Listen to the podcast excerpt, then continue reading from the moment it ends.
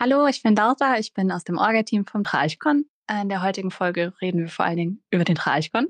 Und wenn euch was nicht interessieren sollte, könntet ihr auch die Kapitelmarken benutzen. Dann noch ein kleiner Hinweis. Wir haben die Folge Ende letzten Jahres aufgenommen und wenn wir von nächstem Jahr sprechen, dann meinen wir natürlich dieses Jahr. Dann ist dann einmal die Rede von 2024.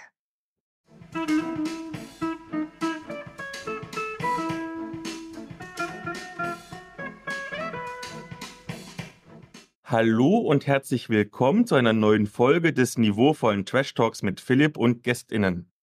Mein Name ist Philipp, ich bin der Blogger von Nerds gegen Stefan und an meiner Seite habe ich diesmal zwei der bekanntesten Gesichter der deutschen Rollenspielszene. Und das meine ich genauso, wie ich es gesagt habe, denn auch wenn von euch nicht jeder weiß, wie sie eigentlich heißen, ihre Gesichter hat man doch schon auf unzähligen Conventions gesehen am Dreieichkon Promo-Stand. Deswegen, hallo Laura, hallo Christian, wer seid ihr denn? Hallo, erstmal von unserer Seite aus. Hallo. Wir freuen uns sehr, dass wir heute ähm, bei dir zu Besuch sein dürfen, digital zu Besuch sein dürfen. Und ja, wer, wer mag anfangen? Willst du anfangen oder soll ich anfangen? Mach einfach weiter. Okay, also ich bin Christian, Christian Deana, ähm, Gründer vom Dreichcon und ähm, ja, mittlerweile einer der, wie sagt man so schön, grauen Eminenzen der, der Rollenspielszene. Und ähm, ja, bin, bin freue mich einfach heute dabei sein zu dürfen. Genau, ich bin Lausa, ich bin äh, auch Teil des Orga-Teams vom Dreichcon. Bin so seit, ich glaube, 2017 ungefähr mit in der Orga, verantworte vor allen Dingen den Social-Media-Bereich, bisschen Marketing, bisschen viel auch noch im Hintergrund, was man nicht so sieht, was aber trotzdem furchtbar viel Arbeit macht. Genau, und freue mich auch hier zu sein. Bevor wir richtig in die Folge reinstarten, muss ich noch jemanden einen ganz besonderen Weihnachtswunsch erfüllen. Wir hatten ja die Spin-off-Folge 50, in welcher der Xulu-Autor Marcel Durer mich erstens in die Geheimnisse des Wrestlings eingeführt hat und in der er zweitens seine neue Stuttgarter Frauenliga Fury Wrestling beworben hat. Und mein Mitpodcaster André, der noch viel, viel tiefer in der Materie drin ist als ich, hat mich dringlich gebeten, mal von dem ersten Fury-Event zu berichten, denn der Marcel hat in unserem Podcast und auch später auf Social Media ja richtig viele Versprechungen gemacht. Und ich gebe zu, in der ersten halben Stunde habe ich tatsächlich gedacht, dass sich der Marcel mit der Organisation vielleicht etwas übernommen hat, denn der Veranstaltungssaal hat seine Türen erst mit einer halben Stunde Verzögerung aufgemacht. Was vor allem deshalb ärgerlich war, weil es halt richtig kalt war. Andererseits hatte ich aber so die Gelegenheit, mir schon mal das Publikum anzuschauen. Und das war mal was ganz anderes, als ich es bei den anderen Ligen oder bei der WWE Deutschland Tour so erlebt habe. Um es mal ein bisschen überspitzt zu formulieren, sonst laufen da ja vor allem Leute rum, die eher so an Christian oder an mich erinnern. Aber hier war das ganz anders. Hier liefen vor allem Lauras rum. Als wir ankamen und die wartenden Menschen am Eingang sahen, habe ich ungelogen erst gedacht, ich hätte mich irgendwie verfahren, weil das hier aussah, als wäre das die Schlange vor einer Studentenparty. Und als es dann losging, wurde von der Moderatorin auch mal so in die Runde gefragt, wie viele Zuschauende denn das erste Mal überhaupt beim Wrestling sind. Und das war deutlich mehr als die Hälfte. Also Marcel hat es tatsächlich geschafft, mit der Idee einer reinen Frauenliga ein ganz untypisches Publikum an das Thema heranzuführen. Und sind wir ehrlich, beim Wrestling ist es wie in der Rollenspielszene, wir brauchen mehr Lauras. Und dann ging es endlich los, insgesamt sieben Matches und die Damen haben teilweise echt krass abgeliefert. Also, wenn du mich jetzt fragen würdest, ich soll aus allem, was ich jemals besucht habe an Wrestling-Veranstaltungen, die drei eindrucksvollsten Matches raussuchen, dann wären zwei davon definitiv von diesem Abend, nämlich auf jeden Fall das Tag Team Match, wo die sich ungelogen durch die Stuhlreihen geprügelt haben. Und ich glaube, das war sogar das beste Match, was ich überhaupt jemals in echt gesehen habe. Und dann noch der Qualifikationskampf zwischen Cory Zero und Jesse J. Und der Vollständigkeit halber meine Top 3 komplettieren würde das erste Match der WWE Deutschland Tour. Weil das war jetzt zwar nicht super toll, aber es war so ein Lehrbuchbeispiel, wie man eine Kampfgeschichte erzählt. Also es war jedenfalls wirklich super auch wenn es noch ein paar organisatorische und technische Sachen gab, die noch nicht ganz perfekt waren. Aber für eine Liga-Premiere war das wirklich toll. Wenn also dieses Jahr wieder veranstaltet wird, sitze ich garantiert wieder in der ersten Reihe und ich empfehle euch dringend, das auch zu tun. So, damit habe ich quasi mein Weihnachtsgeschenk an den André abgeliefert und wir kommen zur Medienschau. Und ich weiß, ihr habt auch was mitgebracht, aber ihr habt mich gebeten, dass ich ganz kurz anfange. Ähm, bevor du anfängst, fällt mir noch was dazu ein, zu dem, was du gerade gesagt hast. Es war jetzt ein riesen, riesen Sprung, weil wir springen jetzt gerade zum Fußball, aber wir haben da auch sozusagen eine kleine Neuerung bei uns gehabt. Wir haben uns ähm, in diesem Jahr ähm, was gegönnt und zwar, wir haben uns Dauerkarten für die Eintracht Mädels gegönnt und ähm, sehr, sehr cool. Wir haben das nicht bereut, macht riesig viel Spaß und wir sehen da richtig guten Fußball. Sehr gut. Man muss generell. Frauenfußball ist wirklich toll. Also wenn ich ab und zu mal so, wenn WM oder M-Spiele bin, reingucke, muss ich sagen, das ist auch auf einem sehr hohen Level. Also ich habe Frauenfußball, ich bin ja bekannter Frauenfußballgucker, neben dem Männerfußball auch, schon sehr, sehr lange geguckt. Also im Prinzip die ganzen WMs der letzten Jahrzehnte von Anfang an. Und wir hatten jetzt die lustige Situation, dass als jetzt die aktuelle WM war, wir viel gucken konnten, weil auch Laura in der Zeit gerade frei hatte und dann auch viel Fußball gucken konnte. Und irgendwie hat es uns so, ja, trotz des Ausscheidens der deutschen Mannschaft, was wir sehr bedauert haben, ähm, so begeistert, dass wir gesagt haben, jetzt, da wir sowieso hier im, im Haus zu sagen Eintracht-Fans sind, jetzt holen wir uns nicht für die Jungs, sondern für die Mädels mal Dauerkarten und es ist, wie gesagt, mega cool. Wobei man echt sagen muss, dass ich vorher eigentlich gar nicht so wirklich Fußballfan war, aber dank den Mädels hat es jetzt angefangen. Also das kam für mich mit dem Frauenfußball erst. Das war ja quasi auch von euch so ein, so ein kleiner Jahresrückblick, was so ein sportliches Highlight von euch war. Und das ist eine schöne Überleitung, denn wir kommen zum Spotify-Jahresrückblick.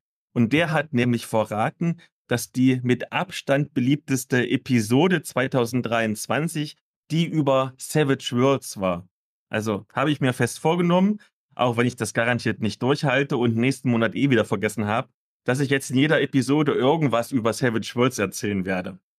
Die meisten kennen das ja, das ist so ein Universalregelwerk. Damit kann man also nahezu jedes Genre bespielen, aber mit einem Fokus auf ziemlich actionorientierte, palpig übertriebene Spielweisen. Und damit ist es perfekt für Superheldenabenteuer, weshalb das über 200 Seiten starke Superkräfte-Kompendium für mich so einer der Geheimtipps 2023 war. Aber um das soll es jetzt gar nicht gehen, sondern um den Kampagnenband Geschichten der Doomguard. Das ist eine Anthologie aus fünf einzelnen Abenteuern, die man aber auch als Kampagne spielen kann. Dabei steigt das Powerlevel der SuperheldInnen, aber auch die Epicness der Geschichten mit jedem Abenteuer an.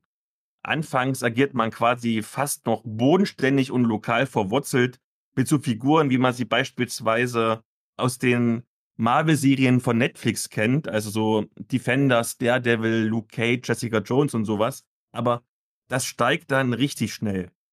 Zum Beispiel in den späteren Abenteuern muss man verhindern, dass ein wild gewordenes Unterwassermonster Atlantis zerstört, um den Weltfrieden zu bewahren, was sonst. Oder man wird gerufen, weil eine Superschurkin ein schwarzes Loch erschaffen will, welches das gesamte Sonnensystem auffrisst. Also da wird es ja richtig so stark übertrieben. Das sind also wirklich typische Superheldengeschichten, wie man sie in jedem Comic-Heftchen findet.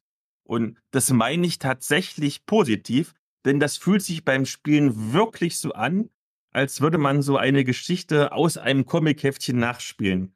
Und genau das ist es doch, was wir fühlen wollen, wenn wir beim Pen and Paper in die Rolle von Superman oder Flash oder Batman schlüpfen. Mit einer Kampagne von 45 Seiten und einem Preis von knapp 9 Euro für die PDF ist diese Kampagne auch nicht viel teurer oder umfangreicher als zwei Heftchen aus dem Comicladen. Dafür hat man hier aber doch wesentlich länger Spaß mit. Deswegen meine dicke Empfehlung für Fans von entsprechenden Filmen und Comics, das hier ist genau das Rollenspiel bzw. die Kampagne, die ihr schon immer haben wolltet. Ja. Dann würde ich mit der Medienschau mal weitermachen. Gerne. Also, ist jetzt nicht ganz aktuell zugegebenermaßen. Und zwar im doppelten Sinne. Ich bin also großer, neben dem Pen-and-Paper-Spielen, auch ein großer ähm, Computer- und Konsolenspiele-Fan und habe da sozusagen zwei große Lieben. Das eine ist ähm, Dragon Age, das andere ist Mass Effect. Und bei Mass Effect hatten wir jetzt vor einiger Zeit ja das große Glück, dass ähm, die dreiteilige Serie, die ich damals mit Begeisterung gespielt habe und immer wieder gespielt habe, jetzt nochmal als Legendary-Version rausgekommen ist. Wobei dann die Teile 1 und 2 und 3 nochmal bearbeitet worden sind. Beim Teil 3 ist es, glaube ich, nur minimal die Unterschiede, aber gerade bei der 2 und vor allem bei der 1 sieht man das. Und also für alle, die ähm, ja Konsolen oder PC-Rollenspiele lieben, die Science Fiction lieben und die ja letztendlich gerne auch interagieren mit anderen Charakteren, kann ich es nur empfehlen. Also Mass Effect Legendary. Ich habe das jetzt mal mit Begeisterung nochmal gespielt. Ähm, da spielt man Captain Shepard, entweder weiblich oder männlich, ganz wie man möchte, und muss natürlich die Welt retten. Weil es vor 50.000 Jahren eine Zivilisation gegeben hat, die, die ähm, sehr hoch ähm, stehend war und untergegangen ist. Man weiß aber nicht genau, was denen passiert ist. Und dann gibt es dann irgendwann den Hinweis, dass das irgendwie alle 50.000 Jahre passiert und oh, so ein Zufall. Diese 50.000 Jahre sind gerade wieder vorbei und man ist dann in Gefahr, dass dann sozusagen das ganze Universum untergeht. Und man darf dann als Captain Shepard, die, wie gesagt, die Welt retten und diese Legendary-Version, wo man dann alle drei Teile plus ähm, die ganzen DLCs zusammenbekommt. Wenn man Science Fiction mag, wie gesagt, und ähm, ja, Computer- oder Konsolen-RPG kann ich es nur sehr empfehlen. Da muss ich doch mal fragen, wenn du schon so ein großer Mass Effect-Fan bist, das Ende war ja sehr umstritten. Was sagst du denn zu dem Ende? Also ich fand es gar nicht schlimm. Ich fand es sogar eigentlich sehr gut, weil es gab ja verschiedene Versionen. Es gab drei verschiedene Möglichkeiten, was man, wie man sich entscheiden konnte. Da war natürlich so ein bisschen der Vorwurf, dass die alle relativ ähnlich sind. Ähm, ich will es jetzt aber nicht jetzt nochmal erklären, weil gerade wenn jemand sagt, oh, ich würde es gerne spielen, wenn ich jetzt erzähle, wie das Ende sozusagen ist, wäre es halt ein bisschen doof generell bin ich der Meinung, das gilt für Mass Effect auch wie Dragon Age oder auch für die anderen AAA-Spiele, dass sehr viel, sehr schnell geweint wird. Und ähm, ja, ich bin da ein großer, großer Fan, der auch mal über das eine oder andere hinwegsieht. Dann hat man das auch gesehen bei äh, Mass Effect Andromeda. Das ist ja dann der, der Nachfolgeteil gewesen, der letztendlich ja nochmal komplett neu war und 600 Jahre später spielt. Da war ja der, der Fitstorm so groß, dass sie das nicht mehr weiter fortgeführt haben. Was ich, muss ich sagen, sehr bedauert habe, weil ich das Spiel sehr, sehr geschätzt habe und deswegen bin ich eigentlich eher einer von denen, ich will jetzt nicht sagen, ich bin unkritisch, aber der vielleicht über das eine oder andere hinwegzieht und dann trotzdem einfach froh ist und Spaß hat daran, das zu spielen. Und um nochmal auf deine Frage zurückzukommen, wie gesagt, ich fand es jetzt mit den verschiedenen Enden oder die Art und Weise, wie sie es jetzt gestaltet haben, jetzt gar nicht so schlimm. Dann, glaube ich, mache ich meine zweite Medienschau, damit die Laura dann richtig nochmal Luft holen kann für ihre Medienschau. Und das passt nämlich so schön, weil ich habe auch so ein, zwei, drei Bezüge zu Videospielen, auch wenn es gar nicht um Videospiele geht bei mir. Jetzt im Winter sind ja verhältnismäßig wenige Nerd-Veranstaltungen wie Conventions oder Messen. Da bleibt man lieber daheim und liest ein Buch oder hört ein Hörbuch. Und genau das habe ich jetzt auch gemacht, sogar dreimal. Deswegen kommt sozusagen ein Fantastik-Literatur-Dreier. Und da fange ich gleich mal mit dem Roman an, der zumindest in meiner persönlichen Fantastik-Bubble am meisten die Runde gemacht hat und der mir von gleich zwei Leuten empfohlen wurde, denen ich bei der Thematik völlig vertraue, nämlich Gerd Eibach und Carsten Pohl. Ich weiß, dass ihr zuhört, also liebe Grüße. Außerdem war der Autor Christian Endres ja letztens hier im Podcast zu Gast und hat auch nochmal Werbung für seinen Roman gemacht. Und da bin ich dann doch schwach geworden und deswegen habe ich mich an die Prinzessinnen fünf gegen die Finsternis herangewagt. Und das ist im Prinzip ein ganz simpler Fantasy-Roman, bei dem fünf Prinzessinnen, also echte Prinzessinnen, aus ihrem alten Leben herausgebrochen sind, um sich als knallharte Söldnerin einen Namen zu machen. Und dann befreien sie andere Prinzessinnen, jagen Monster, zerschlagen unheilige Kulte, bekämpfen konkurrierende Söldnerbanden und vögeln und saufen sich durch die Gegend. Das ist also und diesen Gedanken hatte ich die ganze Zeit sozusagen eine sehr launige Rollenspielrunde, die eine Kampagne aus mehreren mehr oder minder unzusammenhängenden Einzelabenteuern erlebt. Und diese Erzählstruktur einer Kampagne aus aneinandergereihten Einzelabenteuern ist gleichzeitig der große Vorteil als auch der große Nachteil der Geschichte. Einerseits hast du immer kompakte, kleine und zumeist auch abgeschlossene Storyhäppchen, dies dir auch mal verzeihen, wenn du dann das Buch mal sechs Wochen beiseite legst. Du kommst dann sofort wieder rein hast also keinen super komplexen Intrigenplot, wo du jedes Detail kennen musst, sondern du kannst wirklich wieder einsteigen, auch nach sechs, nach acht Wochen und bist sofort wieder drin. Andererseits wird durch diese segmentierte, wirklich rasche Erzählstruktur auch einiges an Dramapotenzial liegen gelassen. Beispielsweise, und ich muss jetzt mal spoilern, aber im Zweifelsfall gibt es ja Kapitelmarken zum Überspringen, da taucht zu einem späteren Zeitpunkt jemand Verschollenes wieder auf, der sich aber aus Gründen nun als Bösewicht entpuppt. Und zu dieser Figur haben alle eine richtig tiefe emotionale Bindung, aber nun müssen sie halt kämpfen. Und es gibt eben keine tiefen Wunden in der Seele oder moralische Konflikte, weil das eben, um mal beim Rollenspiel zu bleiben, nur ein Zwischenboss ist, der halt ein Kurzabenteuer abschließt um vielleicht mal die Videospielfans unter den HörerInnen anzusprechen, im Prinzip wirkt die Prinzessinnen wie die Literaturadaption des wirklich sehr guten Taktik-Rollenspiels Battle Brothers. Also, wenn ihr dieses Videospiel mochtet, dann werdet ihr diesen Roman lieben. Am Ende war ich mir also unsicher, welche Wertung ich jetzt diesem Buch geben würde. Also klar, es hat mir gut gefallen, aber gut gefallen ist ja auch ein weites Spektrum. Und dann habe ich mal geschaut, was für andere Rollenspielabenteuer, Romane ich schon mal bewertet habe. Und da kam mir zuerst Jörg Bennes Die Stunde der Helden ins Gedächtnis. Das hat damals vier von fünf Punkten bekommen. Und dann noch Schildmaid von den Vögten, das hatte 4,4 Punkte. Und die Prinzessinnen, fünf gegen die Finsternis, liegt so ziemlich ganz genau dazwischen. Daher gibt es verdiente 4,2 von fünf Punkten. Meine zweite Kurzrezension möchte ich gerne mal mit einer Frage an dich, Christian, einleiten. Du hast ja nun schon ein paar Nerdjahre auf dem Buckel, so wie auch ich. Hast du vielleicht schon mal gemerkt, dass du in deinem aktuellen Alter einen ganz anderen Nerd-Geschmack hast, als du ihn vielleicht als Kind oder Jugendliche hattest? Ja, würde ich schon sagen. Also ich glaube, dass das Thema äh, Story, egal ob das jetzt das, das ähm, Pen and Paper ist oder ob es jetzt Konsole oder PC ist, das Thema Story und Charaktere und äh, viel, viel wichtiger ist, als jetzt irgendwelche, ähm, salopp gesagt, Ballererfolge. Also ein gutes Beispiel ist, ich habe früher ähm, Halo geliebt und habe sehr, sehr gerne Halo gespielt. Und als ich dann Mass Effect und Dragon Age irgendwie angefangen hatte zu spielen, hat mir das Halo so ein bisschen kaputt gemacht. Weil natürlich ist der Master Chief cool und die Geschichte ist cool, aber irgendwie mit, vielleicht ist es auch eine, eine Alters- oder Entwicklungssache irgendwie über die Jahre, ist mir einfach eine gute Geschichte am Ende viel wichtiger ähm, als irgendwelche krassen Effekte. Also als Beispiel das Dragon Age Origins, das, das ist der erste Teil von Dragon Age, kann ich immer noch spielen auf der alten 360er Konsole, ähm, weil einfach die Geschichte extrem cool ist und deswegen würde ich sagen, ja, ein bisschen weg vom Popcorn-Kino, mehr hin zu, zur Story. Das finde ich ganz witzig, dass du jetzt Halo sagst, weil auch Halo ist ein Beispiel. Denn als ich ein Jugendlicher war, fand ich so Military-Sci-Fi-Geschichten total geil. Also etwa den Literaturklassiker Starship Troopers oder, weil ich so ein Videospiel-Kellerkind war, die Romane zum Halo-Ego-Shooter. Und ich habe irgendwie in der ganzen Zeit bis jetzt nie für mich hinterfragt, ob ich das eigentlich immer noch mag.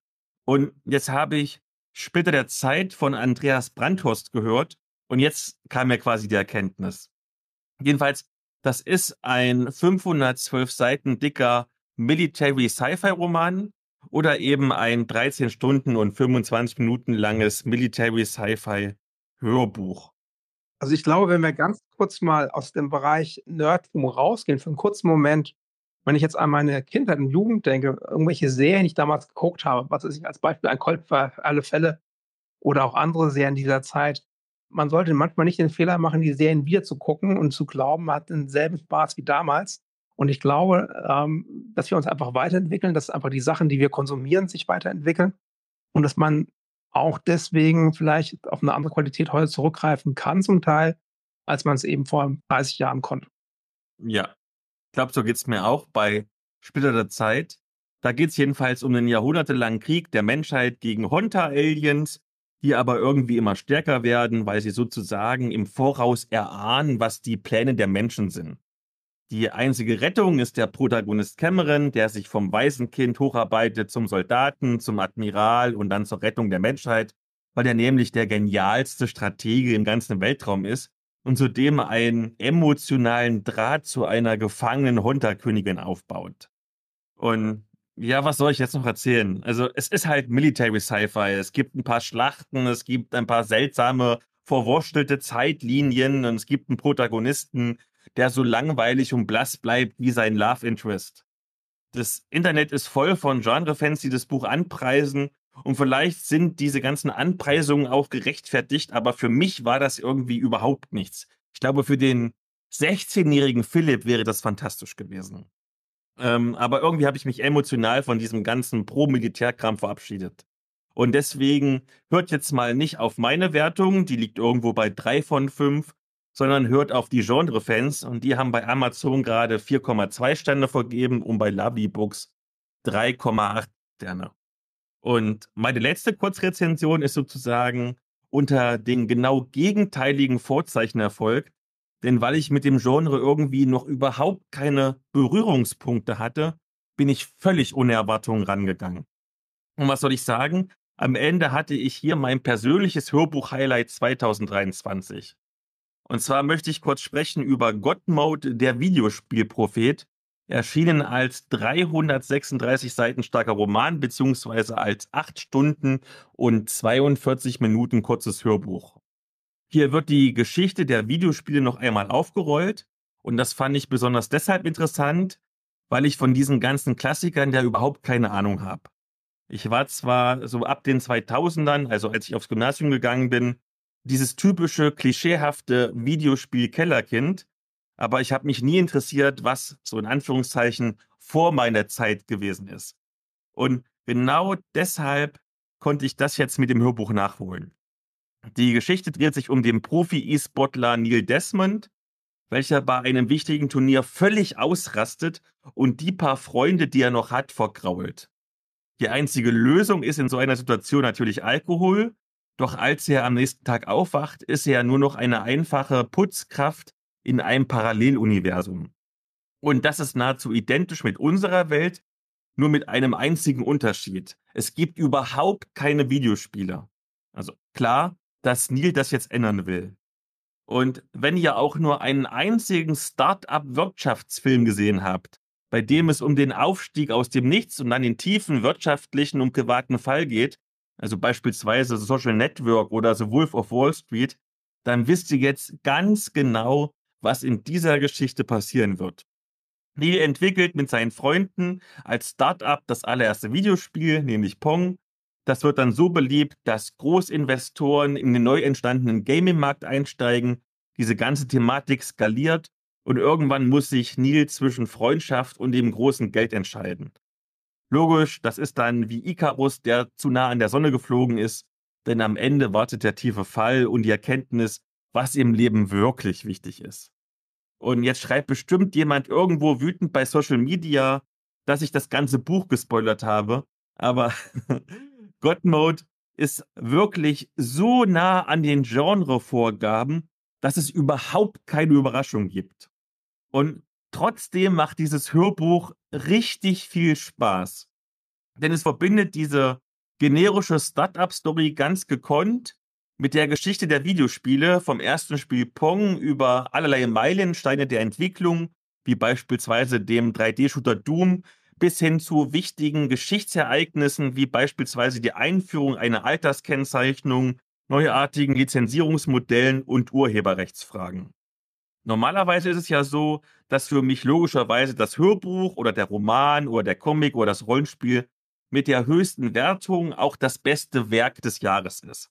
Aber hier muss ich ehrlich zugeben, dass die Geschichte objektiv betrachtet doch recht dünn ist, sowohl was die eigentliche Handlung betrifft, als auch die Charakterisierung der Prota- und Antagonistinnen. Streng objektiv, also wenn es das überhaupt gibt, lande ich also irgendwo in einer mittleren bis hohen Dreierwertungen, an einem guten Tag vielleicht sogar bei vier von fünf Punkten. Aber ganz subjektiv, quasi mit dem Herzen gedacht, anstatt mit dem Verstand, ist das hier das beste und kurzweiligste Hörbuch, das ich dieses Jahr gehört habe. Deswegen mein Geheimtipp auch an dich, Christian. Ich glaube, du wirst viel Freude damit haben. Okay, ich bin gespannt. Da weiß die Laura schon, was sie dir schenken muss. Und vielleicht weiß ich nachher, was ich irgendjemandem schenke, wenn die Laura ihre Medienshow macht. Schauen wir mal, ist ein kleiner Genrewechsel. Fangen wir mal vorne an. Also Nerdtum fing bei mir, ich bin ja Generation Pokémon, ne? also mit dem Gameboy an. Und äh, damals schon große Liebe von mir waren äh, Farming-Simulationsspiele wie Harvest Moon. Und äh, deswegen ist mein Kinderherz ist jetzt nochmal höher geschlagen weil das wunderschöne Spiel Coral Island rausgekommen ist. Also ist schon, glaube ich, ein bisschen länger in Alpha, Beta, weiß ich nicht was, erhältlich gewesen, aber das hatte jetzt kurz vor dem Dreichkon sein äh, Release im November, ziemlich genau von einem Monat. Und ähm, ja, ist einfach ein cozy Farming-Simulationsspiel, spielt auf ähm, der namensgebenden Insel Coral Island ganz klassischerweise erbt man, glaube ich, meine ich, äh, die Farm von seinen Großeltern oder von anderen Großeltern. Da bin ich mir gerade nicht so sicher. Ist auch eigentlich nie wichtig. Und ähm, ja, man spielt so ein bisschen das Farmleben nach. Man baut seine eigenen äh, Früchte an, bekommt irgendwann Tiere, baut sich so ein bisschen seinen Hof auf. Ähm, was bei dem Spiel halt schön ist, das ist so ein bisschen Stardew Valley-like, aber in keiner Pixel, sondern in schöner 3D-Grafik spielt auch so ein bisschen von der, von der Landschaft her. Es ist ein indonesisches Indie-Studio, so sieht auch ein bisschen die Landschaft aus. Und ähm, ist einfach sehr liebevoll gestaltet mit, ich glaube, über 70 NPCs, die da rumrennen, die alle eigene Geschichten haben, die auch alle wirklich gut geschrieben sind.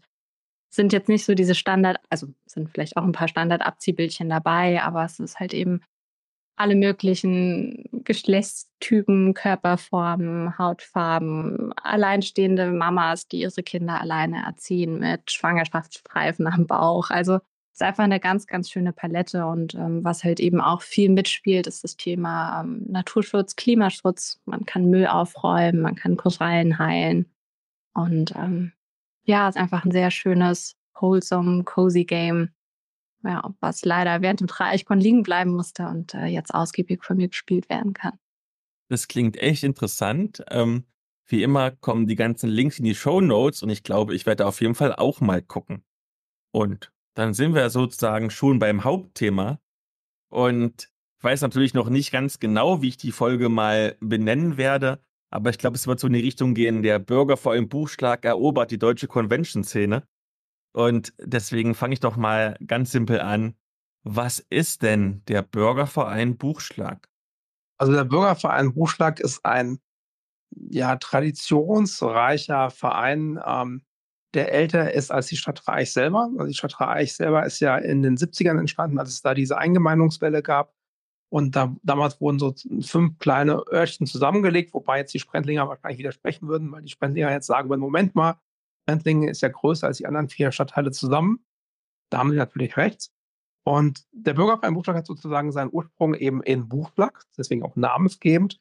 Buchschlag war damals eine eigene Gemeinde und ähm, das heißt, vor über 100 Jahren wurde er im Jahre 1910 gegründet und ähm, war damals schon ähm, gesellschaftlich aktiv, am Anfang vor allem kommunalpolitisch, später dann auch kulturell.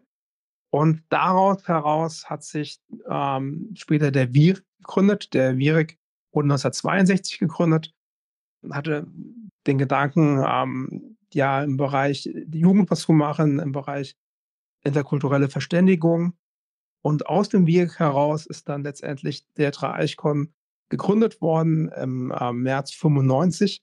Das heißt, der Dreieichkon ist damit sowohl ein Kind des WIRIGs als auch ein Kind des Bürgervereins weil letztendlich rein rechtlich gesehen der Bürgerverein auch dann der ähm, ja, Verein ist, der sozusagen die Veranstaltung auch trägt und ähm, letztendlich auch organisiert.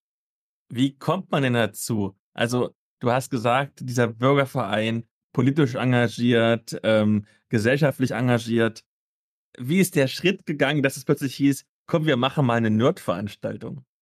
Also im Prinzip war es so, es gab neben dem, dem Wirik, der eben der, der Jugendclub im Bürgerverein war, ähm, noch weitere ähm, Töchter, also sprich, es gab dann die Bremser, das war der, der, der Karnevalsverein, es gab den Eisenbahnerclub, ähm, es gab die Deutsch-Amerikanische Gesellschaft, es gab also verschiedene Gruppen innerhalb des ähm, Vereins, die aktiv waren und beim Wirik, das letztendlich, wie gesagt, der auch der, der äh, Gründer des Dreichkons war, war es so, dass einige aktive ähm, Rollenspieler da waren.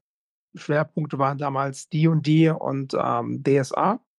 Und ähm, so war es dann so, dass letztendlich der Robert, also ein, ein Freund ähm, von mir, damals die Idee hatte, dass er sagte dann hier, wir haben doch so viel Spaß an dem Thema Pen und Paper, wir gehen auf, auf Conventions.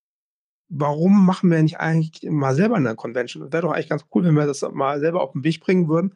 Da hatten wir den Vorteil auch damals, dass wir selber veranstaltungserfahren waren, weil der, der Wirk schon mit dem Beginn 1962 eigentlich immer Ver Veranstaltungen verschiedenster Art organisiert hat oder auch eben mitorganisiert hat, wie zum Beispiel auch damals Jazz in der Burg, ähm, was der Wirk mit dem ähm, Bürgerhaus gemeinsam organisiert hat. Und ähm, die Event-Erfahrung war da, die Affinität zu Pen and Paper war auch da. Und so war es dann so, dass wir ja letztendlich dann im Oktober beschlossen haben, dass wir das auf jeden Fall machen wollen, Oktober 94. Und der Jörg, ein anderer Kumpel von, von mir, der hatte damals die Kontaktdaten organisiert zu Martin Klim. Martin Klim war in seiner Zeit der Chef vom 252. Das war der Frankfurter Rollenspielverein, der die Rollenspiel-Convention Frohn in Frankfurt organisiert hat.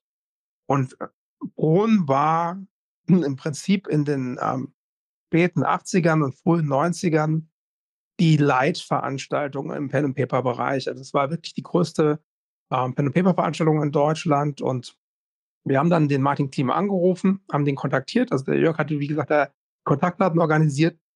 Ja, und haben dann gesagt, ja, Martin, wir sind ähm, Jörg und Christian vom, vom Virik und ähm, wir würden gerne eine Rollenspielveranstaltung organisieren und hättest du nicht vielleicht Lust, uns so ein bisschen zu supporten, ein bisschen zu beraten, zu unterstützen? Und zwar ich schon ziemlich aufregend, weil wir kannten den ja eigentlich gar nicht. Ich meine, wir wussten, dass es den gibt. Wir wussten, dass, dass, dass wir da jemanden haben, den man mal fragen kann. Aber wir hatten das große Glück, dass, dass der Martin sofort sagte, ja klar, kann ich gerne machen. Und ähm, das heißt, im Prinzip war es so, dass wir einmal unsere eigene Veranstaltungserfahrung hatten, aber mit Martin ja auch jemanden hatten, der uns also ein bisschen Tipps geben konnte, der letztendlich selber Con erfahren war, Vereinserfahren war, der wie gesagt mit, mit dem 252, dem damaligen Frankfurter Rollenspielverein äh, das Frohn organisiert hat. Das heißt, letztendlich hatten wir natürlich extrem gute Startvoraussetzungen. Und das haben wir auch nicht vergessen, dass wir damals auch Support hatten aus der Szene heraus, die uns da eben geholfen haben mit, wie gesagt, Tipps und Tricks. Und ähm, darauf werden wir nachher nochmal in dem heutigen Gespräch zurückkommen. Das heißt, wir sehen uns auch ein bisschen in der Pflicht, weil wir eben auch genau diese Hilfe bekommen haben. Und wenn man dann auch nicht vergessen darf, ist ähm, der Gustav Halberstadt, der leider äh, nicht mehr lebt. Ähm, der damalige Chef ähm, des Bürgerhauses war dann so, dass ich dann mit ihm im Gustav dann Kontakt aufgenommen habe und hatte dann bei ihm einen Termin und habe äh, mit ihm damals gesprochen und habe gesagt, hier, ja, wir kooperieren schon lange Bürgerhaus und, und äh, Bürgerverein und Virik. Aber wir haben eine ganz neue Idee, ein ganz neuer Gedanke. Wir würden gerne eine Pen and Paper Convention auf den Weg bringen. Und dann habe ich ihm eine halbe Stunde lang erklärt, was Pen and Paper ist, habe da so ein bisschen die Analogie gemacht mit, mit Theater am Tisch, mit Herr der Ringe, also wirklich das komplette Erklärungspaket. Und er hat mir unheimlich geduldig und sehr gutmütig zugehört. Und als dann diese halbe Stunde vorüber war, sagte dann der Gustav Palmer zu mir, also Christian, ich habe jetzt nicht verstanden, was du genau vorhast, aber wir machen das.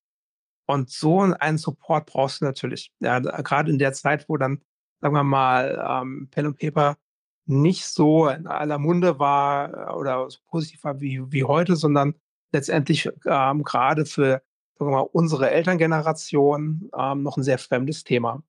Aber das war der Start. Wir hatten also die Unterstützung vom Bürgerhaus, wir hatten die Unterstützung aus der Szene.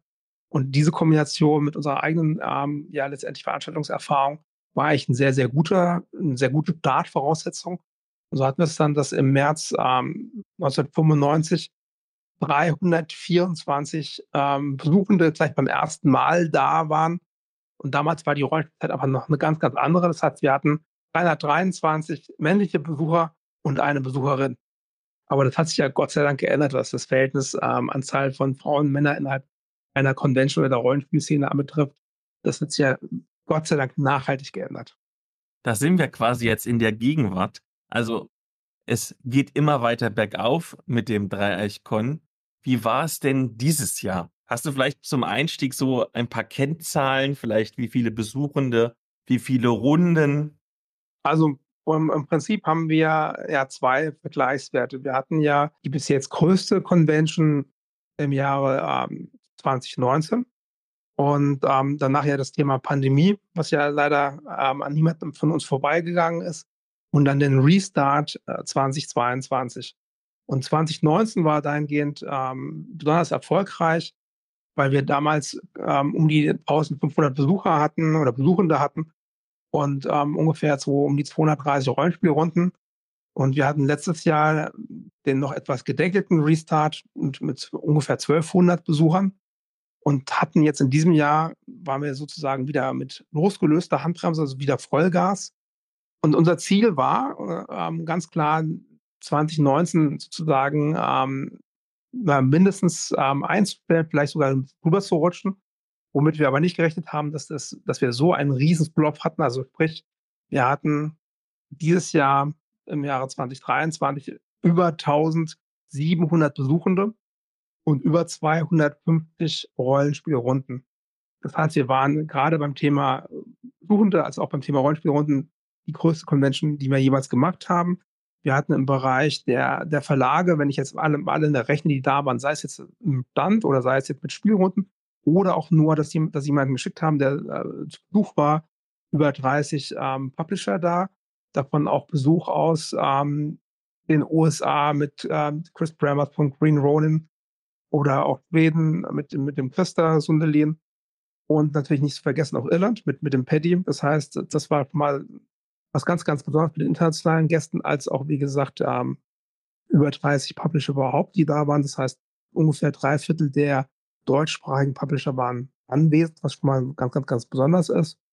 Und wir hatten auch natürlich auch eine Veränderung, dass wir auch von der Fläche her einfach gewachsen sind. Das heißt, wir hatten zum ersten Mal nicht nur ähm, das Bürgerhaus und die Stadtbücherei, die ja an sich schon zusammen eine große Fläche sind, sondern wir hatten auch beim Thema Fläche ähm, zwei Neuerungen. Wir hatten einmal die ähm, Gemeinderäume der evangelischen Kirche um die Ecke, die wir nutzen durften und von der Heinrich-Heine-Gesamtschule, die auch relativ nah gut zu Fuß zu erreichen ist, die kleine alte Sporthalle, was uns auch unheimlich geholfen hat.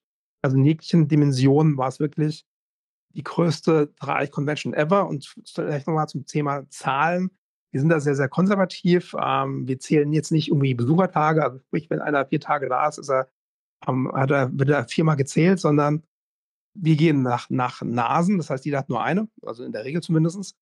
Und ähm, zählen dann die Personen, unabhängig davon, ob sie am Samstag oder am Sonntag oder beide Tage waren, eben nur einmal. Das heißt, wir haben praktisch etwas über 1700 anwesende Personen, egal ob die jetzt Helfer waren oder Besucher waren oder von den Ständen waren oder von den Verlagen waren, aber über 1700 Teilnehmende letztendlich. Ich kann ja jetzt aus der besuchenden Perspektive erzählen. Ich habe auch gespürt, dass es dieses Mal wirklich voll war, dass es einen Andrang gab. Ihr habt seit letztem Jahr ja diese Innovation, die ich nach wie vor fantastisch finde, dass man sich für die Rollenspielrunden schon vorab online eintragen kann. Das war eine Sache, die ich mir ja jahrelang gewünscht habe. Und ich weiß noch, letztes Jahr ich weiß nicht, da habe ich, glaube ich, nach einer Woche nach Eröffnung mich erst eingetragen und hatte noch, weiß ich nicht, 20 Runden zur Auswahl. Und dieses Jahr habe ich, glaube ich, am 11. die Anmeldung, glaube ich, äh, aufgemacht. Und am 12. bin ich online gegangen, weil ich das am PC konnte. Und da habe ich irgendwie eine einzige Runde noch gekriegt am Sonntag, weil alle anderen Runden schon ausverkauft waren oder ausgebucht waren. Also das Interesse ist echt da. Das ist fantastisch. Da sprichst du auch was an. Also die äh, digitale Rundenanmeldung ist ein äh, sehr kontroverses Thema und wir haben auch im letzten Jahr viel auch gemischtes Feedback bekommen. Unterm Strich sind wir sehr glücklich damit, weil einfach diese Schlange, ich weiß nicht, ähm, ob ihr die noch vor Augen habt, wie lang die Schlange früher war, um eine Spielrunde anzumelden. Die ging einmal quer durch den großen Saal und gefühlt am Ende wieder raus und war im Endeffekt auch nicht wirklich fair. Also wenn jemand Einschränkungen hatte, nicht lange stehen konnte oder wenn einer sich angestellt hat und fünf seiner Kumpels auch noch mit aufgeschrieben hat, war das jetzt auch nicht unbedingt fairer. Es war sehr spannend dieses Jahr. Also wir haben das auch erlebt, dass der Andrang einfach gigantisch war, dass unser System am Anfang komplett überlastet war und damit echt Schwierigkeiten hatte. Und ähm, wir haben auch einige Kommentare bekommen, so Sprüche wie, naja, es war ja irgendwie schon fast einfacher, Taylor Swift Konzertkarten zu bekommen, als da eine Runde einzutragen. Aber ich glaube, am Ende konnten wir da auch viel abdecken. Es gab immer mal wieder ähm, Updates. Es haben ja auch die Leitenden noch Beta-Jesus-Runden eingetragen, sodass dann auch Leute, die das am Anfang verpasst haben oder den Termin nicht kannten, später auch noch eine Jesus-Runde bekommen haben. Und da frage ich doch gleich mal dich, Laura. Du bist ja mittlerweile auch sehr involviert in die Organisation. Wenn man so mit den zahlreichen Helferlein bei euch spricht, dann sagen die, also der Dreieichkon geht bis Sonntag und Montag früh fangen wir schon wieder an mit der Planung für das nächste Jahr. Ist es wirklich so? Und falls ja, wie läuft denn die Planung über das Jahr ab? Also Montag sind wir meistens tot. Und de facto ist der Dreieichkon auch noch nicht so ganz vorbei. Also es ist oft so, dass äh, Christian, ich und vielleicht noch ein paar andere Leute den Pfand noch einsammeln und wegbringen. Also nicht einsammeln, aber dass der noch weggebracht werden muss oder dass man einfach noch rumräumen muss, dass Sachen einfach nur schnell irgendwo verladen wurden. Wir haben auch immer noch, ähm, also wir sind immer noch mit den Nachwehen eigentlich des Traichkons beschäftigt. mit allem, was so liegen geblieben ist. Ja, wir haben uns jetzt einfach vom Orga-Team auch gesagt, wir brauchen ein bisschen Zeit für uns, um das alles sacken zu lassen. Wir hatten jetzt äh, eine Woche nach der Veranstaltung, glaube ich, zwei Wochen nach der Veranstaltung, nochmal ein Orga-Meeting einfach nur zur Evaluation, um einfach nochmal Feedback zu sammeln, was so aus dem Team an uns herangetragen wurde, was wir von außen bekommen haben, was für Mails wir bekommen haben, was jeder eigene, so, also jeder selbst so mitgebracht hat, um das einfach mal zu sammeln. Mm, und ich denke, wir werden auch dieses Jahr nochmal ein bisschen zur Regeneration nutzen, zum Sammeln nutzen und dann im nächsten Jahr nach unserer Helferveranstaltung werden wir wahrscheinlich dann mit der eigentlichen Planung weitermachen. Aber irgendwie läuft das Thema immer weiter. Also gerade bei uns im Haushalt oder auch sobald wir Leute aus der Orga treffen, das Thema ist halt immer da. Man plant halt jetzt schon, man macht sich jetzt schon Gedanken. Aber so diese rein strukturierten Orga-Meetings, die dann auch wirklich produktiv und effektiv sind, die werden, denke ich, nächstes Jahr starten. Und baut ihr, sagen wir mal, Freitag vor dem Wochenende erst auf? Oder ist es eine Sache, die so zeitintensiv ist mit den Vorbereitungen vielleicht auch noch irgendwelche Sachen kaufen, Materialien kaufen, dass er schon, weiß ich nicht, zwei Wochen vorher das Burgerhaus in Beschlag nimmt. Also der reine Aufbau, sprich Tische, Stühle etc., das ähm, geht erst am Freitagabend im Prinzip los oder Freitagnachmittag. Ähm, abends kommen ja auch schon die ersten Ausstellenden. Die Sache ist ja auch, dass das Bürgerhaus eben auch eigenes Programm hat und nicht nur auf uns wartet, sondern vorher auch eine Veranstaltung stattfinden. Das heißt, der reine Aufbau ist dann wirklich ähm, Freitagabend, Freitagnachmittag. Und ähm, bis Sonntagabend ist dann auch die Veranstaltung schon wieder komplett abgebaut und dann ist das Bürgerhaus auch wieder frei für neue Veranstaltungen. Und der Dreichkon ist ja auch deswegen so beliebt und bekannt, weil ihr eine sehr offensive Social-Media-Strategie fahrt. Und da bist ja auch wieder du die richtige Ansprechpartnerin. Erzähl doch mal, wie promotet man denn so eine Convention äh, so vorab und auch während es läuft? Ja, also gefühlt könnte ich eigentlich immer noch viel, viel mehr machen. Aber ich glaube, auch das, was wir, wir haben ja jetzt auch viele internationale Kooperationen, auch mit anderen Conventions aus dem Ausland. Und das Problem, was gefühlt alle Conventions haben, und das ist international genau das gleiche Thema wie hier auch, dass man ja eigentlich was in Anführungsstrichen verkaufen möchte, was echt auch nur einmal im Jahr stattfindet. Und das ganze Jahr davor findet eigentlich, also die Convention ist halt nur einmal im November und irgendwann verschießt man auch sein Pulver kurz vor der Veranstaltung oder mit den Bildern nach der Veranstaltung, sodass man sich dann eigentlich überlegen muss, was macht man das ganze Jahr. Und das hat sich bei uns einfach sehr, sehr glücklich getroffen, dass wir, ich glaube, so 2018 hat das angefangen, halt auch noch vor der Pandemie, ähm, dass wir einfach sehr viel auf andere Veranstaltungen gefahren sind und äh, da Promostände gemacht haben. Und dadurch, dass ich da mit dabei war und dann eben den Zugang zum Social Media Account damals hatte, fing das so an, dass wir einfach angefangen haben, viel auch über die anderen Veranstaltungen zu berichten, dort viele Bilder gemacht haben, Ausstellende fotografiert haben, uns fotografiert haben. Bilder ziehen ja eh immer besser, heute sind es eigentlich auch eher Videos, Reels etc. Und so hatte man einfach dadurch, dass wir das ganze Jahr verteilt eben auf Veranstaltungen waren, noch immer ein bisschen Content. Und das ist am Ende so wie bei allen anderen Social-Media-Geschichten auch um, ähm, einfach diese Regelmäßigkeit. Und auch da müssten wir oder könnten wir echt noch besser sein. Aber regelmäßig Content zu generieren, ähm, Leute aus der Szene zeigen, die Szene zeigen. Ähm, ich glaube, damit fährt man schon ganz gut. Und unter anderem durch eure Social Media Strategie, aber auch einfach, weil ihr Qualität liefert und weil einfach alle sagen, der Dreichkon ist fantastisch, seid ihr auch immer so ein bisschen am expandieren. Und ich glaube, die bekannteste Expansion ist der Redcon. Da habt ihr irgendwie auch jetzt so ein bisschen die Finger drin. Habe ich das richtig verstanden? Ja, auf jeden Fall. Aber vielleicht noch, noch mal einen Schritt zurück, was man vielleicht noch fairerweise ergänzen muss, was, was ähm, unsere Convention anbetrifft. Ähm, ich glaube, die größte Veränderungen sind eigentlich drei. Also die, die eine Veränderung, würde ich sagen, in den letzten Jahren ist, dass wir inzwischen unheimlich viel Unterstützung aus der Szene auch bekommen. Weil die Veranstaltung inzwischen von der Dimension her so groß geworden ist und so breit aufgestellt ist, dass ähm, das, sagen wir mal, original bei Eichkorn-Team alleine ohne die Unterstützung aus der Szene und diese breite Unterstützung das gar nicht stemmen könnte. Nur mal ein paar Beispiele zu nennen. Wir hatten jetzt ähm, genau wie letztes Jahr den, den Livestream durch Lurchen Lama betreut.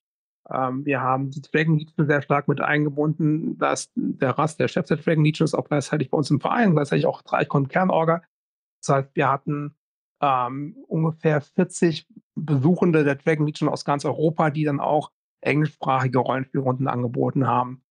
Wir haben von anderen Conventions unheimlich viel Unterstützung bekommen, sei es jetzt die, die nationalen Conventions, auch teilweise Con-Orgas, um da vielleicht mal die Hamstercon zu erwähnen oder die Krähenfee oder auch Richard von der Mainwürfel Convention hat auch bei uns im Programm einen Programmpunkt gestaltet. Das heißt, letztendlich hast du unheimlich viele ähm, Leute aus der, aus der Szene, um auch da dich zum Beispiel zu nehmen mit dem goldenen Stefan, ähm, die letztendlich zu diesem Dreieich-Con-Puzzle, wenn ich das also mal so als Puzzle betrachten möchte, ähm, Puzzleteile beitragen, die letztendlich die Convention und die, überhaupt das ganze Event einfach diverser, größer und auch kreativer machen. Und ähm, das ist genau die Entwicklung, die wir auch letztendlich auch weiter in Zukunft beisteuern wollen oder, oder halt weiter voranbringen wollen, dass wir ähm, natürlich als der Bürgerverein, der WIRG, die tragende Instanz sind, auch rechtlich gesehen sozusagen auch der Veranstalter und Ausrichter sind, aber dass wir noch mehr die Szene und noch mehr andere Partner mit einbinden wollen. Weil wir haben das jetzt auch gesehen auch bei der GothCon, die wir jetzt ähm, besucht hatten an Ostern. Die GothCon ist, ähm, gibt es seit 1977, also im Prinzip äh, sind die mit den US-amerikanischen ähm, Conventions gestartet, zehn Jahre ungefähr, bevor die deutschen Conventions angefangen haben. Die findet ähm, jährlich äh, zu Ostern in Göteborg statt. Und ähm, die GothCon ist im Prinzip das Szene-Treffen, zumindest mal für die schwedische Rollenspielszene, wo wirklich aus ganz Schweden die Leute kommen und dort ähm, spielen. Aber auch andere skandinavische Länder ähm, haben ja aus den Reisen Leute und spielen dort und treffen sich dort in Schweden. Aber wie gesagt, hauptsächlich erstmal für die schwedische Szene und mit einer sehr, sehr breiten Vielfalt an, an Angeboten und letztendlich alles, was das Rollenspielherz äh, begehrt und natürlich auch an einer unglaublich großen Fläche. Also die Fläche von denen ist für gerade mal etwas über 2000 Besuchende größer als Nordcon, Radcon, Reich und Fincon zusammen, was jetzt die Veranstaltungsfläche anbetrifft. Das heißt letztendlich, die haben einfach Platz in Schweden, muss man auch mal so sagen. Und ähm, das war auch für uns vielleicht ein bisschen auch ein ja, kreativer Ideengeber, zu gucken, okay, wie kann man die, die deutsche Szene eben noch mehr mit einbinden.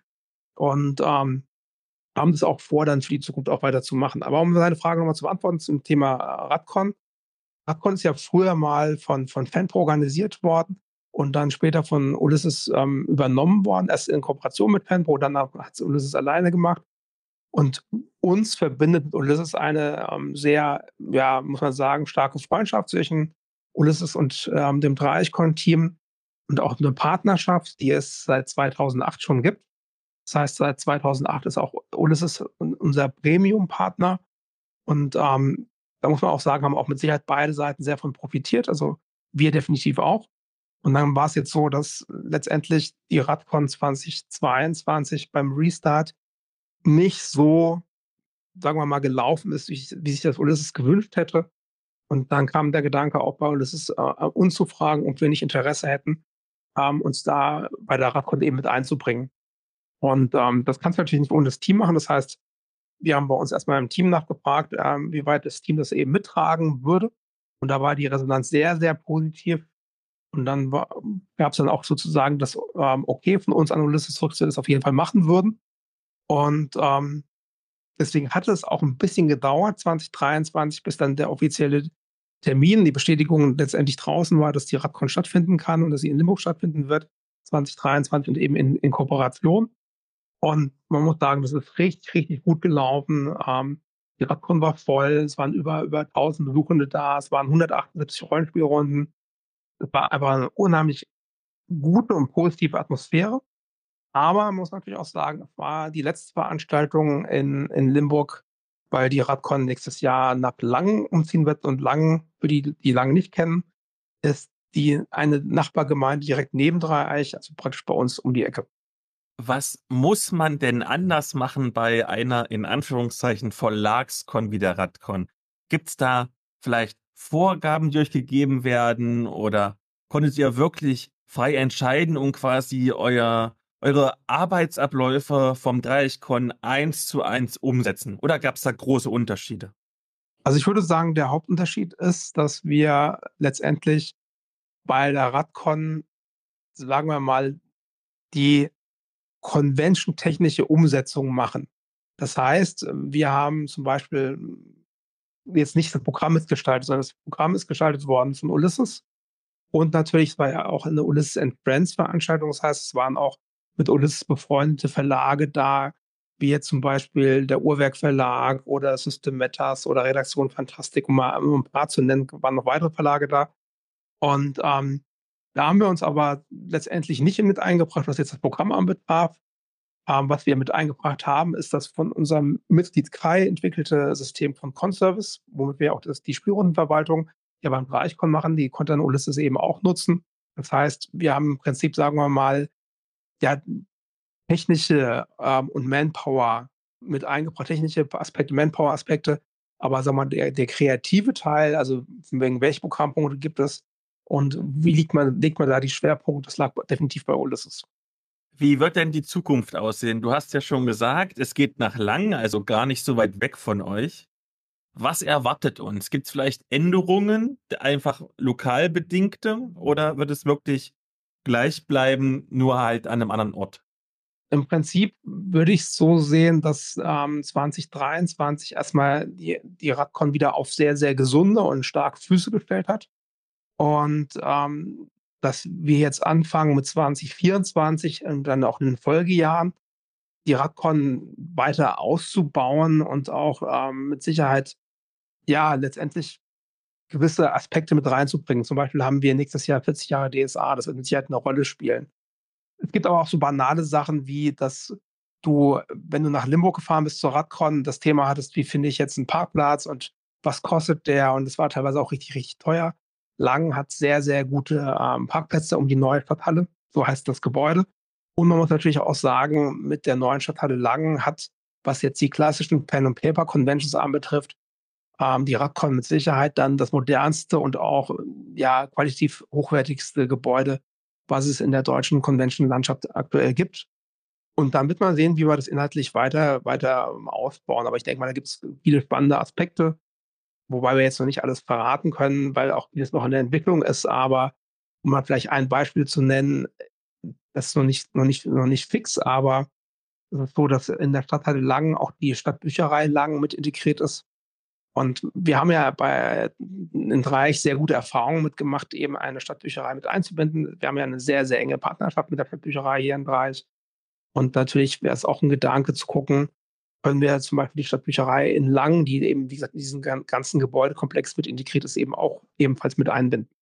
Nichtsdestotrotz hat sich auch ähm, das Team der ähm, neuen Stadtteile Lang, die waren auch jetzt bei uns im November, haben sich die ähm, Convention angeguckt und konnten sozusagen mit dem Bereich konnten sich so einen Eindruck verschaffen, was dann nächstes Jahr im Sommer auf sie zukommt.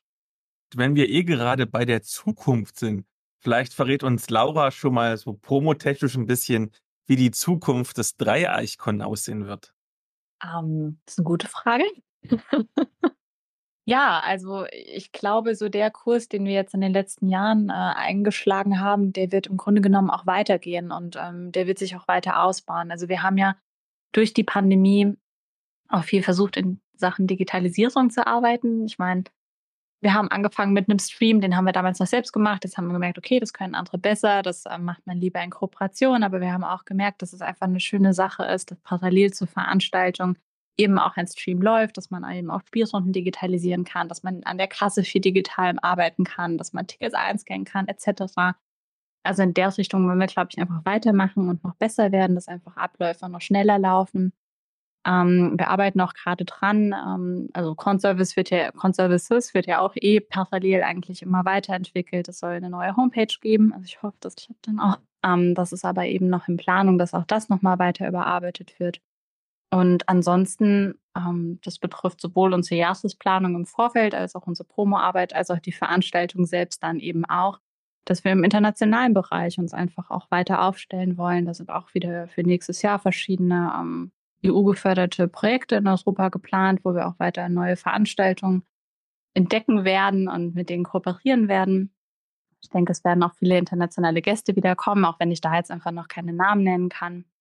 Und ähm, dann fahren wir auch, was räumlich so geht. Da haben wir jetzt auch einfach noch ähm, ja eine schöne Kooperation angefangen mit der Heinrich-Heine-Schule, der Gesamtschule, dass wir da die Turnhalle hatten und dann müssen wir einfach mal schauen, was da in Zukunft noch so möglich ist. Dann wechseln wir noch zum letzten Themenkomplex für diese Folge. Und ihr habt nicht nur so ein bisschen bei der Dreieckon jetzt die Finger drin, ihr arbeitet auch dran, dass ihr euch generell vernetzt mit anderen Conventions. Und da habt ihr die Tafelrunde gegründet, die Tafelrunde der Convention-Betreiber oder der Convention-OrganisatorInnen. Erzählt doch mal, was ist das genau? Also im Prinzip war der Gedanke ähm, in der Pandemie, weil da ist ja die Tafelrunde auch gegründet worden, direkt gleich im, im Jahre 2020, also praktisch im ersten Pandemiejahr, dass man aus der Not so ein bisschen einen Punkt macht, dass man versucht, die Rollenspiel-Conventions in Deutschland die ehrenamtlich durchgeführt werden, also die jetzt nicht von einem Verlag oder einem Spielladen durchgeführt werden, sondern von Privatpersonen oder Vereinen, dass man die einfach miteinander vernetzt und entsprechend ja eine Möglichkeit gibt, eine Plattform gibt, sich auszutauschen. Also vielleicht muss man dazu wissen, zu Beginn der Pandemie gab es in Deutschland ungefähr, oder im deutschsprachigen Raum, ich korrigiere, im deutschsprachigen Raum ungefähr 100 Conventions.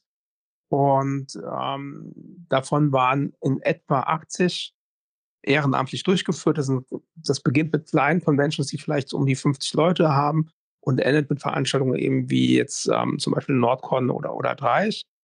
Und der Gedanke war, das über Discord zu machen, dass man wirklich sagt, okay, ähm, es gibt einen gemeinsamen tafelrunden Server, der wurde dann auch entsprechend eingerichtet. Und dort können dann die verschiedenen Veranstaltungsorganisatoren ähm, Vertreter hinschicken. Da wir das möglichst fair machen wollen, hat wir dann gesagt, okay, jede Convention kann bis zu vier Vertreterinnen und Vertreter ähm, dorthin entsenden, um sich dann entsprechend auszutauschen. Und von den rund 80 ehrenamtlichen Conventions, wie gesagt, sind, ich habe es jetzt nicht genau im Kopf, aber es sind über 50 inzwischen auf dem Server drauf.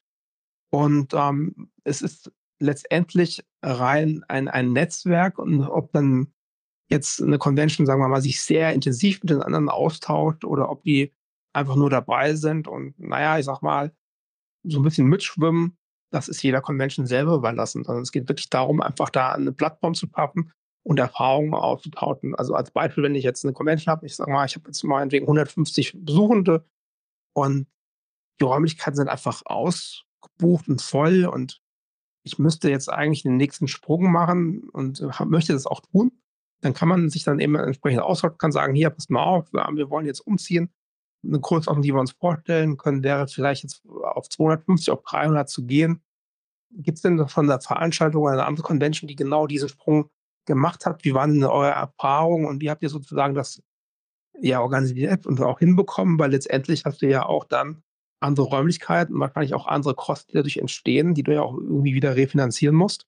Also letztendlich der Erfahrungsaustausch damit man nicht vielleicht die Fehler macht, die andere gemacht haben, sondern einfach von den Erfahrungen anderer profitiert. Und das ist letztendlich der, der Beweggrund gewesen, was die Tafelrunde anbetrifft. Und ähm, ja, wir sind da eigentlich ganz zufrieden, weil, wie gesagt, wir haben von den 80 Ehrenamtlichen über 50 inzwischen auf dem Server drauf.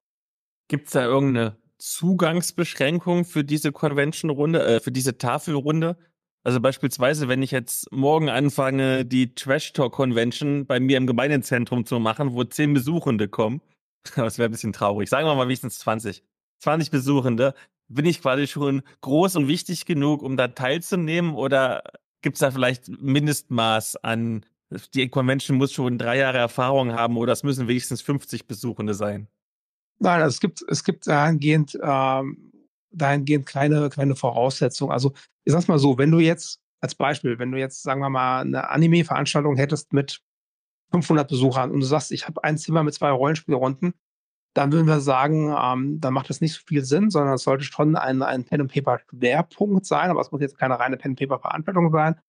Und die Größe ist nicht entscheidend, ähm, weil wir jetzt keine Wertigkeit ähm, oder keine Einstufung vornehmen nach dem Motto, es gibt wertvolle und nicht wertvolle Conventions, das ist Quatsch, sondern jede Convention ist besonders, jede Convention hat ihre Berechtigung und jede Convention ist irgendwie einzigartig. Und das Ziel ist einfach, dass alle, die irgendwie ehrenamtlich ähm, Conventions organisieren mit einem Pen und Paper Schwerpunkt und sich da entsprechend austauschen wollen, sind ähm, herzlich eingeladen, sich da eben entsprechend einzubringen. Und da ja ihr eure Convention immer ein bisschen größer gestaltet, es wird auch die Tafelrunde vielleicht mal ein bisschen größer werden. Also jetzt hast du ja deutschlandweit die Conventions, das vielleicht auch europaweit zu vernetzen? Also ähm, wäre an sich ein schöner Gedanke, aber ich glaube, es ist einfach der Aufwand da zu groß ist. Bring ihn bitte nicht auf schlimme Ideen. also da müssen wir auch einfach sagen, dass wir auch echt an unsere Grenzen stoßen. Also so wie das immer im Ehrenamt ist, am Anfang haben immer ganz viele Leute Bock und wollen helfen und dann übers Jahr verteilt sich das und am Ende sind es dann doch irgendwie immer die gleichen Schultern, die die Hauptlast dann tragen müssen. Ja, die Idee an der Tafelrunde ist auch so ein bisschen das im besten Fall sie sich selbst organisiert. Ja, das ähm, Christian hat da einfach viel Startschüsse gegeben, hat viele Leute im Prinzip akquiriert für dieses Projekt gewonnen und ähm, dann ist einfach mal, also das ist einfach ein großer Think Tank oder eine große Bastelwerkstatt und dann alles kann, nichts muss. Und dann ähm, entscheiden so ein bisschen die Mitglieder auch selbst, in welche Richtung das Projekt geht und wie viel daraus entsteht und wie aktiv man das nutzt und wie aktiv man sich da einbringt.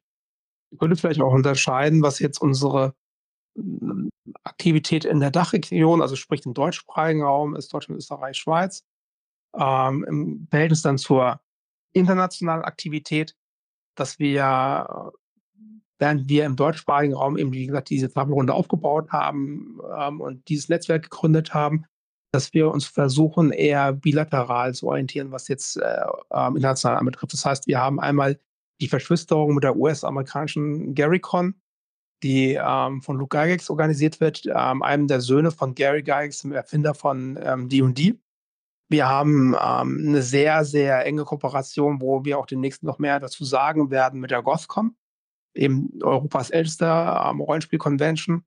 Wir haben guten Draht zur LuxCon, zur, zur Europacon in Helsinki. Ähm, das heißt, das sind eher so Zweier- oder Dreier-Konstellationen. Ähm, was die Kooperation anbetrifft. Wir haben auch zum Beispiel das Konzept der Tafelrunde in Schweden vorgestellt, haben in den Schweden mal gezeigt. Die fanden das extrem interessant. Aber letztendlich, wir hatten es ja vorhin schon gehabt, ähm, 80 potenzielle Kandidaten im deutschsprachigen Raum. Das ist ja nochmal eine ganz andere Dimension, wenn man das jetzt europäisch nimmt. Das heißt, ähm, das wäre ähm, meines Erachtens auch ehrenamtlich gar nicht zu organisieren. Und letztendlich ist es auch, glaube ich, immer eine Frage, wie jetzt eine Convention ausgerichtet ist. Das heißt, eine Regionalconvention, sagen wir mal mit 50 Leuten. Ich glaube nicht, dass es dann Sinn macht, dass die sich jetzt mit außerdeutschen, also sprich europäischen Conventions irgendwie kurz schließt, aber irgendwas macht, weil ist auch eine Frage, was, was die dann machen sollen, oder wie die, was die davon voneinander profitieren können. Ich meine, wir würden uns natürlich freuen, wenn das jemand macht, aber ich glaube, dass ähm, gerade im europäischen Raum, wenn wir jetzt die, die Conventions sehen, das sind teilweise richtig ähm, sehr, sehr große Convention. Als Beispiel die, die Europacon in Finnland, die ist viermal so groß wie wir. Das sind nochmal ganz andere Dimensionen. Die haben allein in einem Schlafraum von der Europacon, also diesem Schlafsaal, hättest du den kompletten Dreichkon reinpacken können. Also das ist eine Messerhalle. Nur zum Schlafen. Und deswegen würde ich so ein bisschen teilen, wie gesagt, unser Engagement im deutschsprachigen Raum als auch der, das Engagement im internationalen Bereich, weil wir im internationalen Bereich ähm, sind fast alle Conventions, mit denen wir jetzt zu tun haben, eigentlich größer als wir. Und da ihr ja so gut vernetzt seid, aber auch da ihr ja selber seht, was bei euch so abgeht, habt ihr vielleicht so ein paar Trends in den letzten Jahren in der Convention-Szene beobachtet?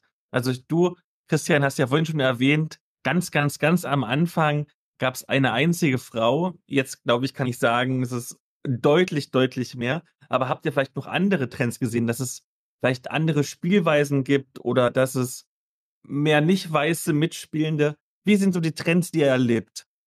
Also ich würde sagen, ähm, wir erleben gerade eine sehr, sehr spannende Zeit und aus meiner Sicht besteht so ein bisschen für einen Teil der Conventions, die vielleicht so ein bisschen die Maxime haben, das haben wir schon immer so gemacht und das ist auch gut so, die Gefahr, dass sich die Szene teilt. Weil ähm, wir erleben auf der einen Seite die Leute, die die Szene kennen, die die Conventions der Szene kennen, die Pen and Paper spielen, aber das ist in der Nische, die Nische in der Nische sozusagen, weil die Anzahl der Leute, die Baldur's Gate kennt, die D&D spielt, die aber vielleicht die ganzen Conventions gar nicht kennen, ähm, da wächst eine ganz, ganz neue Rollenspielgeneration heran, die, sagen wir mal, im Alter von 15 bis 25 sind, die eine Feencon, eine Nordcon, eine Dreichcon, Radcon gar nicht kennen und vielleicht auch noch nie von denen gehört haben und die sich irgendwelche, ähm, sagen wir mal, Sendungen auf, auf, auf Twitch oder auf, auf YouTube angucken von Leuten, die selber gerade Anfang, Mitte 20 sind. Das heißt, im Prinzip muss die Szene ein bisschen aufpassen, dass wir nicht plötzlich zwei Szenen haben, nämlich die Szene, die wir jetzt alle kennen, also vor allem du und ich, die, die wir schon seit Jahren schon kennen, und eine neue Szene, die mit dieser Szene überhaupt nichts zu tun hat, und die irgendwie ganz, ganz andere Schwerpunkte ähm, setzt. Also für die Leute, die irgendwie kreative Arbeit machen, die 30, 40 oder 50 oder noch älter sind, altersmäßig ganz, ganz, ganz weit weg sind auch, und auch von, sagen wir mal, der, dem Verständnis der, der Szene und vom Nerdboom und von Pen and Paper ganz weit weg sind, die vielleicht das Wort Pen and Paper gar nicht kennen, aber die in die spielen. Vielleicht noch eine letzte Frage. Lasst uns noch so ein bisschen menscheln. Ihr seid ja nun wirklich super aktiv, ne? Redcon, Dreichcon, Bukon, ähm, Tafelrunde, alles drumherum. Wo holt ihr denn die Zeit und vor allen Dingen auch die Motivation her? Weil es klingt ja wirklich so für mich als Außenstehenden, dass ihr quasi euer ganzes Leben diesen Conventions verschrieben habt. Ja, ich glaube, das ist es manchmal auch ein bisschen. Also ein bisschen Masochismus gehört da schon dazu. Aber es bringt einem ja auch viel. Also man zieht ja auch viel raus. Aber es ist halt wirklich so. Also es fehlt einfach viel freie Zeit für andere Dinge. Und ich sage manchmal so schön, damit andere Menschen mehr Pen and Paper spielen können, spielen wir einfach ein bisschen weniger Pen and Paper. weil unsere eigenen Runden liegen halt einfach auch über Monate brach, weil einfach gar keine Zeit dafür ist, sich zu treffen, das vorzubereiten oder sich sechs, acht Stunden am Wochenende dafür hinzusetzen. Und ähm, ja, dann müssen halt auch immer mal wieder kreative Lösungen her, dass man halt irgendwie von unterwegs aus versucht, Mails zu bearbeiten oder ja, dass wir einfach parallel viel zusammenarbeiten und jeder an seinen Sachen versucht weiterzukommen. Und dass wir versuchen, eben unser Team auch besser aufzustellen und dort weiterzumachen und das auch ein bisschen, manche Aufgaben auch so ein bisschen an die Next Gen abzugeben, weiterzugeben, sich breiter aufzubauen. Aber es ist schon manchmal echt ein ähm, bisschen viel. kann man nicht leugnen.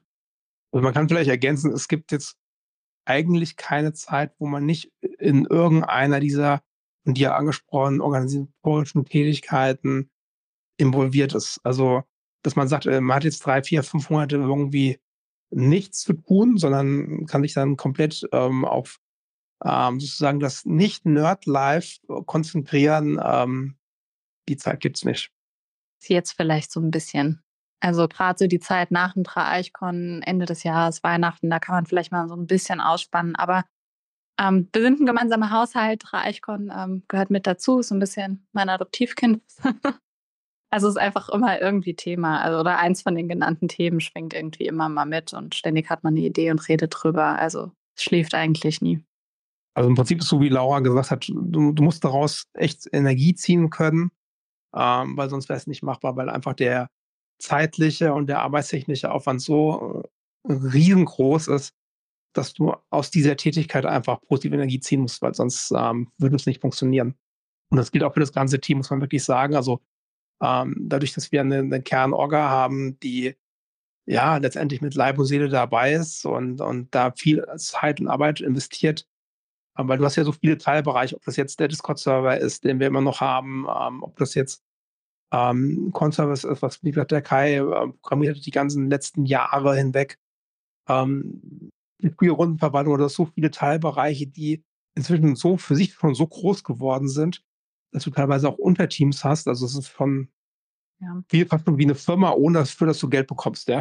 Und nur so funktioniert es auch. Also als ich 2017, 2018 mitten in die Orga gekommen bin, war ich, also nicht, dass ich irgendwie Erfahrungen mitgebracht hätte, aber ich war schon ein bisschen entsetzt, als ich mitbekommen habe, ah, okay, es sind irgendwie drei Leute in der Hauptorga und der eine redet mit der einen und die dann mit ihm und ich kriege dann vielleicht mal hier eine Info und dann geht die Telefonkette weiter. Da war noch nichts mit Discord oder wöchentlich Meetings oder Protokolle schreiben. Und das kam halt jetzt alles so mit der Zeit und jetzt auch, wo jüngere Leute mit ins Team dazugekommen sind. Und jetzt verteilt sich das peu à peu auch auf mehr Schultern. Und jetzt haben wir endlich seit ein paar Jahren, finde ich, ein wirklich gut aufgestelltes, vitales Orga-Team. Aber ich glaube auch, dass die Pandemie mit Discord ähm, ja. Also sprich, ähm, es gab ja keine Präsenzconventions mehr und plötzlich war alles digital und es gab dann die Online-Conventions und ich glaube, das hat ähm, ja zumindest der Szene einen gewissen Digitalisierungsschub gegeben, sodass ähm, für viele, unabhängig davon, wie viel sie jetzt noch Discord nutzen, so Faktoren wie Discord gar nicht mehr wegzudenken sind. Dann will ich euch gar nicht weiter aufhalten in eurer Organisation der nächsten Convention und danke euch deswegen ganz, ganz herzlich dass ihr Zeit für mich hattet. Und die HörerInnen können euch auch danken, indem sie im Podcast fünf Sterne bei Apple und bei iTunes geben, Kommentare schreiben und so weiter. So ein bisschen emotionale Erpressung muss auch sein. ich danke euch jedenfalls und wir sehen uns spätestens auf der nächsten Convention. Danke, dass wir da sein durften. Spaß gemacht. Danke.